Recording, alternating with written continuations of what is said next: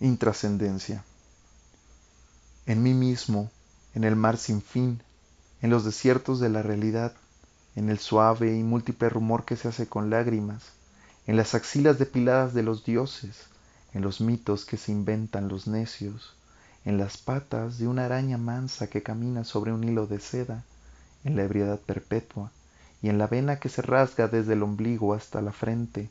en el azar del viento, en el resplandor del abismo, en el extenso linaje de putrefacción, tumor de la política, hongo descompuesto, plaga jodida,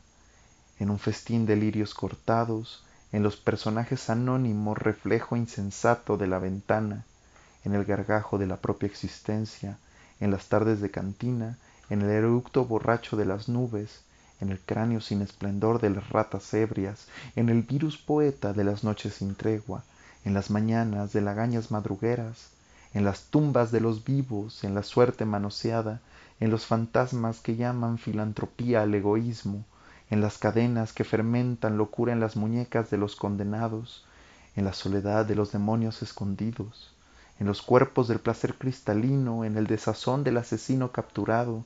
en el inicio líquido de la angustia, en la libertad impropia, en la ficción que clava la vida en el pecho, en lo innombrable que debe de ser el amor perpetuo, efímera levitación del esqueleto, en las huellas de un pastor ciego, en el infinito guardado detrás del ojo, en los tragos que simbran la inconsciencia de las manos que bendicen el incendio, en el perro que soy, como lo somos todos. Me cago en la diversión del mundo por razas y genitales, por apellidos y tierras. Me cago en los libros de texto, en el saber pretencioso y en la imaginación rota de los poetas sin lenguaje